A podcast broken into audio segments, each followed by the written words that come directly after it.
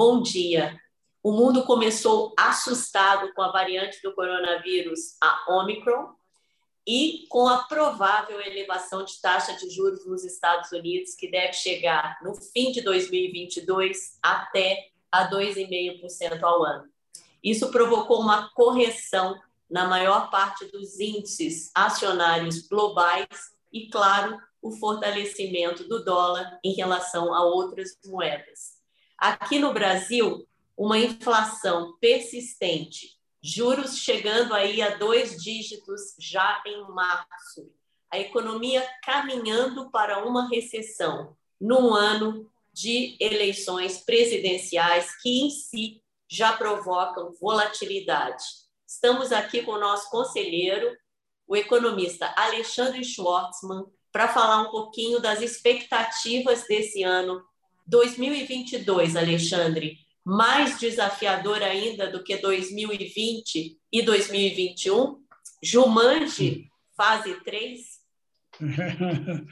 Não, excelente ponto. Não, acho que pior do que 2020, nada, nada será, tão, tão, tão já. Mas a gente tem certamente um ano, uh, uma perspectiva mais complicada né, começando pela parte externa. Acho que hoje houve muito debate no, no, ao longo de 2021, mas acho que hoje mais ou menos se firmou um certo consenso sobre a questão inflacionária global de maneira geral, mas eu quero ficar mais na questão norte-americana. A gente teve recentemente a divulgação dos números, né, uma inflação na casa de 7%, eh, pensando do ponto de vista anual, né, é a maior taxa de inflação em 40 anos. Então, tem muita gente que não, não tinha idade para ver. Eu, felizmente, eu tive idade para ver isso, não tem nenhum problema. Mas, ah, mas de fato, a primeira uma inflação ah, mais alta em 40 anos. E quando a gente vai para as entranhas desses números, toda a sugestão, tudo que vem daquilo, é de que não se trata de um fenômeno transitório. Seria um fenômeno transitório se fosse uma coisa concentrada em poucos produtos, se fosse alguma coisa ah, que ah, não sensibilizasse as chamadas medidas de núcleo de inflação. Agora a gente olha ali, bom, primeiro, ah, é, ele obviamente tem muito a ver com comida e com energia, tem, mas mesmo tirando comida e energia, a gente está vendo a inflação subindo. A gente olha para medidas alternativas de inflação, elas também mostram uma pressão bastante persistente.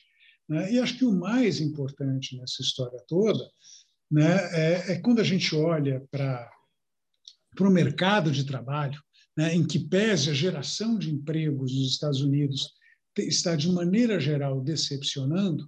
Né? Primeiro, a taxa de desemprego está baixa, ela caiu ah, para níveis inferiores a 4%. Né? Agora, no final do ano, ainda um pouquinho acima do que tinha lá no, no melhor momento pré-pandemia, mas já sinaliza o mercado de trabalho mais apertado. E um outro, uma outra evidência importante, ah, que tava, ah, não aconteceu ao longo do ciclo econômico anterior, que a gente tem visto de maneira geral, é uma aceleração do crescimento salarial. Né? No, no caso, a medida que se usa padrão é para os ganhos médios por hora, a gente tem visto eles acelerando de uma maneira consistente, o que parece casar com a, com a história que a gente ouve, é uma evidência mais anedótica do que, uh, do que dos dados propriamente, mas assim, você não consegue aumentar o emprego porque você não consegue contratar as pessoas, você não consegue uhum. atrair. E o que a gente vê de maneira geral, por força disso, é uma elevação de salários. E quando os salários começam a subir, aí a questão inflacionária muda de figura. Ela nitidamente não é mais um fenômeno. Você viu um aumento do nível de preços e ele parou aí. Você aumentou os preços, isso tem um, rebate nos salários, isso vai corre o risco de rebater nos preços. Corremos é, um risco de, se não tomarmos cuidado, ressuscitar a, a espiral a salário-preços que caracterizou os anos 70, até que foi finalmente tomada. Não, acho que o Federal Reserve ficou parece que bastante ah, preocupado com esse tipo de coisa. Então, a gente já viu no final do ano passado, quando né, o, o, os membros do Comitê de Política Monetária ah, divulgam as suas projeções de forma anônima, etc. A gente não sabe quem é quem lá, mas a gente viu que finalmente se forjou uma maioria para aumento de, de, juros lá. O, essa maioria, provavelmente, essa altura do campeonato, já é maior. Né? O, a, a sinalização que veio em dezembro parece muito tempo, mas, enfim, é, é pouco mais de um mês atrás, é, era para três aumentos, hoje já se fala em quatro aumentos de taxa de juros uh, nos Estados Unidos. Né? Então, uh, o Federal Reserve, ainda que tenha acordado tarde, razões até diria bastante compreensíveis, mas o fato é que ele está atrasado, ele parece estar disposto a corrigir o problema inicial e não permitir a consolidação de uma espiral de salários e preços. Então, a gente está caminhando uh, para um aperto monetário. Parte dele já estava vindo de uma forma muito suave, que era a redução do ritmo de compras. Essa redução uh, é, ainda mais forte, mas é tudo aponta para um primeiro aumento de taxa de juros já em março, né? e depois uh, novos aumentos provavelmente em julho, uh, outro em setembro e outro em dezembro. Parece mais ou menos isso que está nos preços de mercado hoje. Então, a gente está encaminhando para uma situação de um aperto monetário mais forte. Né? A se materializar isso, eu, eu acredito uh, que sim, tem uma chance considerável de que isso se materialize, né? não significa que o mundo vai embarcar numa recessão. Até porque, colocando na ponta do lápis, obviamente é um aumento de taxa de juros, mas não, ainda não é um aumento de taxa de juros que vai levar a uma forte desaceleração de atividade lá fora, pelo menos mas acho que aponta sim para um cenário de fortalecimento uh, do dólar relativamente às demais moedas, em particular relativamente ao euro. Né? A, a Europa segue um passo atrás uh, nessa história toda, né? então tem ali uma, uh, uma, uma, um aumento de juros nos Estados Unidos relativamente à Europa, deve levar a um fortalecimento do dólar. Obviamente, tem um, um coringa nessa história. Quem falar que sabe a resposta ou está mentindo ou não faz ideia do que está falando, que é exatamente a questão da própria Ômicron. A gente tem visto um aumento acentuado do nível do número de casos, né? é uma variante ah, aparentemente muito mais transmissível do que a, a Delta, que foi a prevalente ao longo uh, de 2010, mas ao mesmo tempo pega pelo menos em boa parte do mundo, não no mundo todo, infelizmente, uma população jamais imunizada. O Brasil, nesse aspecto, até bonito, a gente está perto de 70% de população imunizada, a Europa ficou para trás. Quer dizer, o movimento anti-vacina uh, tem mais força lá fora, sempre teve, curiosamente, era. Uh, aqui é um parênteses, mas curiosamente era um fenômeno tipicamente associado à esquerdista, né? era o pessoal uh, né, mais maluco beleza, que não queria dar dinheiro para a indústria farmacêutica. Hoje ele já está razoavelmente espalhado por todo o espectro político, então não dá para dizer que o movimento anti-vax tem uma bandeira ideológica, o que se dá para dizer que o movimento anti-vax tem permitido, entre outras coisas, uma proliferação maior dos casos de Covid do que em lugares que se controlaram de maneira melhor. Mas o fato é que a gente tem ali uma. Ele é, por um lado, mais transmissível, aparentemente menos grave, em termos de hospitalização. Uh, qual que é o resultado disso? A gente não sabe. Essa, essa, essa é a grande incógnita. Você está falando aumentar o universo de infectados versus uma coisa que leva menos hospitalizados. O que, que vai acontecer com os hospitais? Ninguém sabe. Então, tem vários cenários possíveis. A gente vai ter que ficar para a, acompanhar isso. Infelizmente, não tem uma resposta que a gente possa dar. Eu sou só economista, não sou nem infectologista. Se os infectologistas não sabem, pode ter certeza que eu sei muito menos do que eles. Então, tem ainda um coringa nessa história, mas uh, me parece assim uma, uma maneira geral, um cenário seguro em que uh, Estados Unidos uh, vai ter um, um, um, aumento de juros com relação às demais países desenvolvidos do mundo, significa um dólar mais forte lá, dólar mais forte lá é um dólar mais forte aqui. Então, eu não tenho nenhuma ilusão com o dólar aqui a 5,50, 5,55. Não acho que esse é o. Não acho que esse é, o dólar está historicamente caro no Brasil. Assim, qualquer uh, comparação com episódios passados, a gente vai ter que ir para momentos muito particulares para achar um dólar mais caro do que esse, já ajustado a, a, a nossa inflação, etc. Mas acho que o risco no meio do caminho é, de fato, de um dólar ainda mais caro. Por que eu digo isso? Uh, parte da história tem a ver com, uh, com o nosso desempenho econômico propriamente dito. Né? Acho que uh, o consenso de mercado hoje é que o Brasil, em 2022, vai crescer muito pouco. eu estou um pouco fora do consenso, infelizmente, para o lado pior. Eu acho que a gente corre o risco de um pequeno encolhimento da economia esse ano. Então, o meu número é entre zero e menos meio por cento. Ah, o consenso de mercado parece entre zero e mais meio por cento. No frigir dos ovos não é uma diferença relevante. Né? A gente está falando, de qualquer forma, de uma economia ah, na beira da estagnação.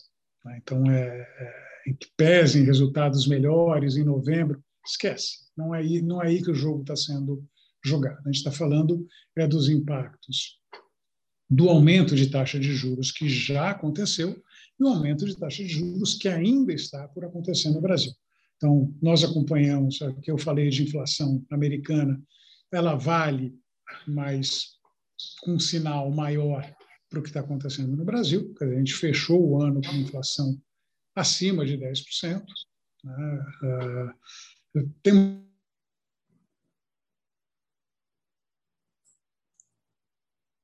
mágica nisso de ficar nos inflação 22 vai cair. Ela provavelmente não vai uh, ficar na meta, mas ela vai cair com relação à inflação que a gente observou uh, em 2021. O problema é que essa inflação não cai por gravidade. A inflação, como eu ia dizendo, ela cai porque tem alguém fazendo força no sentido contrário. Ou, no caso do Brasil, quem está fazendo força no sentido contrário é o Banco Central, porque o Tesouro Nacional continua fazendo força no sentido de subir a inflação. Né? Mas o, o, Banco Central, então, veio nesse processo de aumento de taxa de juros.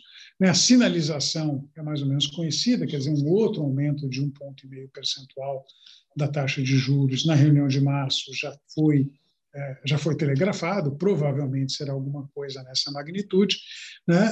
E minha desconfiança é que a gente vai ter que seguir um pouco mais. Então, ainda ao longo ah, desse primeiro trimestre, a gente vai ver novos aumentos, a gente vai terminar com esse ciclo de aperto monetário com a Selic na casa de 12%. Se tiver sorte, é 11,75%, se tiver azar, é 12,25%, mas é por ali, mais ou menos, que a coisa vai acontecendo. E uma taxa dessas, ela é bastante contracionista né, no Brasil.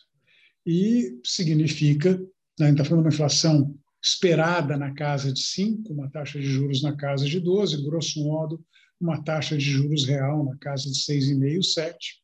É uma taxa bastante contracionista. A gente já começa a ter um encarecimento do crédito, etc. Já começa a bater. Então, o sinal todo é que demanda de consumo, demanda de investimento. Então, parte da, do nosso mau desempenho, que também bate na moeda, está ligado a isso. E, obviamente, a gente não pode deixar de falar. Temos uma questão política, eu sei que eu falo toda vez disso, mas é, não dá para ignorar. A gente continua com um cenário político complicado. Quer dizer, todas as esperanças de que aparecesse ah, alguma alternativa viável ainda na eleição, elas seguem sendo isso, esperanças. A gente não tem nenhuma evidência muito mais sólida de que uh, o, o, clima de polarização hoje existente ele vai mudar uh, em qualquer momento até a eleição de outubro. Obviamente tem muita água para passar debaixo da ponte, mas assim, o que a gente tem visto nas pesquisas eleitorais, predomínio do ex-presidente Lula, assim, ah, se for ler a pesquisa ali ao pé da letra, corremos inclusive o risco de levar em primeiro turno. Isso eu já acho mais difícil, não é impossível, mas eu acho mais difícil. Mas o fato é que, de uma forma, a gente olha para alternativas né, de segundo turno que eu, assim, é, acho que do ponto de vista econômico, são ambas igualmente muito ruins. Né? É, seja uma continuidade da atual política econômica, que eu acho desastrosa, acho que é, tem uma retórica que é, enfim, se aproxima de coisas que eu acredito, mas a prática é muito diferente. E é só observar, por exemplo, o que aconteceu no episódio de aumento salarial para para a Polícia Federal, que ameaça virar aumento salarial para o Banco Central, ameaça virar aumento salarial para a Receita Federal, enfim, um, um quadro de desarranjo fiscal. Né? O ano passado a gente foi beneficiado pela inflação, esse ano Acho que não vai ser a mesma coisa, pelo contrário, a gente vai pagar a conta uh, do, da inflação, porque isso vai 10% de inflação vai reajustar salário mínimo, vai reajustar uma série de coisas, né, com, com impacto fiscal. E, em particular, no, no, no campo uh, do ex-presidente Lula, assim, uh, em que ainda há quem queira acreditar numa moderação e pragmatismo vai prevalecer porque não tem alternativa, não tem não tem até alternativa até o momento em que a gente vê que existe uma alternativa, não que seja uma alternativa boa, é uma alternativa ruim. Agora precisa ver se uh, as pessoas que estão lá concordam que é uma alternativa ruim. Né? Uh, se elas concordarem, maravilha, elas podem achar que é uma alternativa boa, não a torna uma alternativa boa mas pode ser que acabe sendo adotado da mesma forma. E o que a gente vê assim, é revogação de reforma trabalhista, revogação de teto de gastos. Quer dizer, é, eu, não coloco minhas fichas no pragmatismo e moderação dessa turma, acho que pelo contrário. Né? Acho que a parte, a questão do um, um, tanto de vingança, acho que tem uma convicção ali de que é, vamos tentar uma coisa diferente da que foi tentada nesses últimos anos, né? mesmo que essa coisa não tenha sido de fato tentada. Então, uh, eu acho que isso daí é, um, é uma receita para a turbulência política com pesos exatamente uh, no dólar. Então, assim, tudo para concluir que eu, eu ainda vejo né, um, um, dólar de 5,50, 5,60, uh, por mais caro que ele seja, ele pode, em retrospecto, parecer um negócio barato quando a gente chegar no fim uh, de 2000 e 23. Né? Então, ah, por aqui eu, eu, eu encerro para dar tempo da gente ainda conversar um pouquinho sobre os muitos assuntos que eu deixei de fora. Ótimo. Eu tenho uma pergunta para você. Talvez tenha me falhado, mas qual é a expectativa de inflação para 2022? Você disse, eu escutei apenas que ela deve ficar dentro da meta, mas talvez no teto da meta. O que, que seria Olha, isso em números? O, o consenso de mercado está com uma inflação em torno de 5. Então, eu estou pouco acima disso. Mas é, uhum. o tá limite tá do teto da meta é 5%.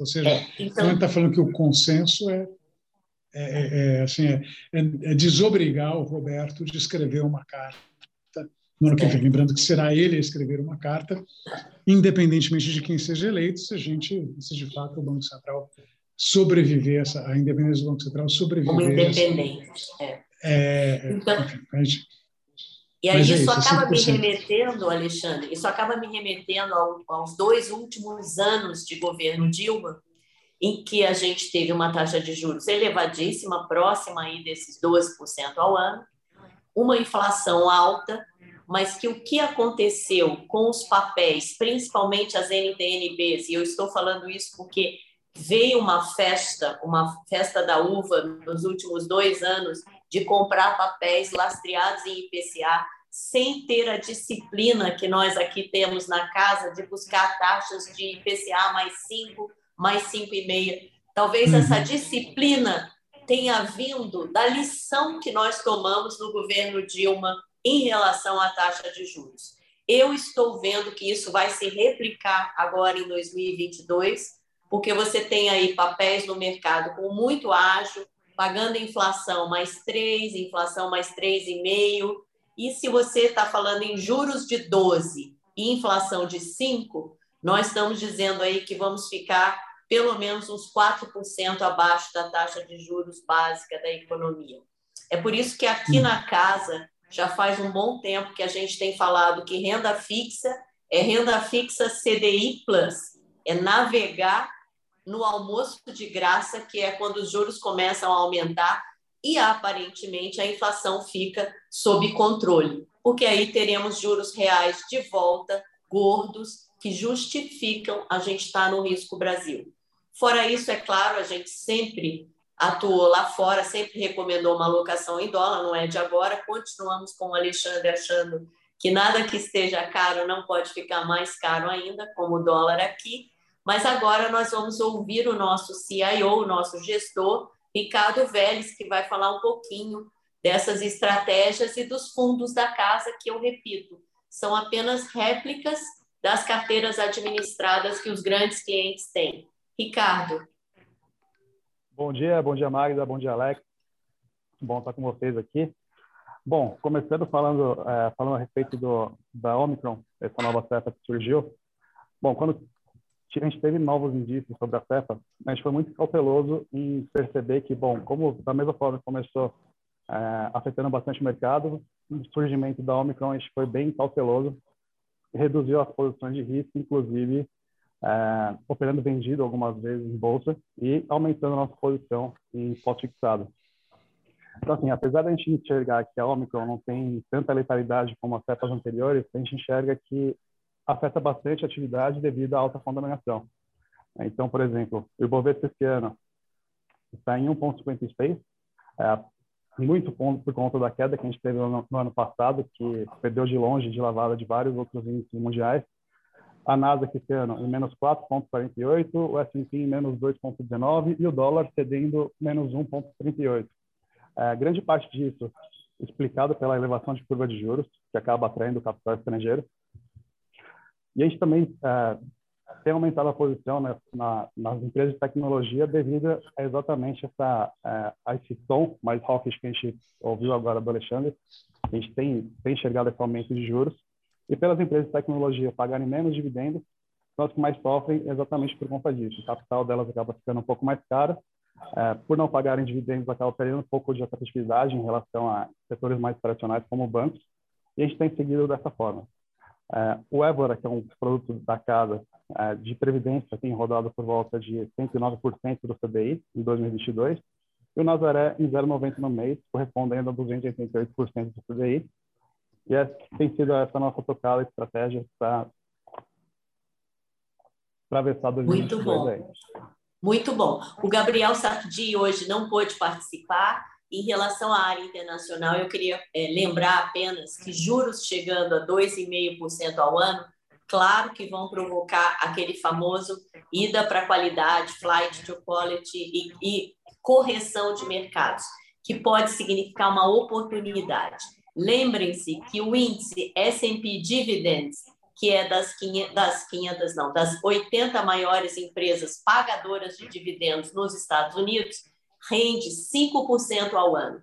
As empresas americanas continuam dando lucro, ou seja, pagando dividendos. Então, o que o Ricardo falou é verdade. Agora é o momento que a gente está observando para ir às compras e não se esqueçam que as nossas notas estruturadas, com toda a volatilidade que elas têm, tem cupons elevadíssimo na faixa de 20% ao ano e barreiras de proteção. Hoje mesmo nós tivemos o vencimento de uma nota que pagou o principal e está dando um retorno aí de 8,2% ao ano desde janeiro de 2020, pegou os piores momentos e pagou o principal. Então, nós acreditamos que juros de 2,5% ao ano não é ainda motivo para uma ida para Tesouro Americano, por exemplo. Acho ainda que o mercado acionário bem escolhido e bem trabalhado pode representar oportunidades. É isso e queria agradecer o Alexandre. Eu vi que não tem pergunta nenhuma, está todo mundo comportadinho, acho que estão assustados com o Ômicron. E agradecer o Alexandre e dizer até o próximo, que será em fevereiro. Valeu, pessoal. Obrigada a todos. Valeu. Obrigada e até o próximo, gente. Tchau, tchau. Tchau para todos. Tchau, tchau.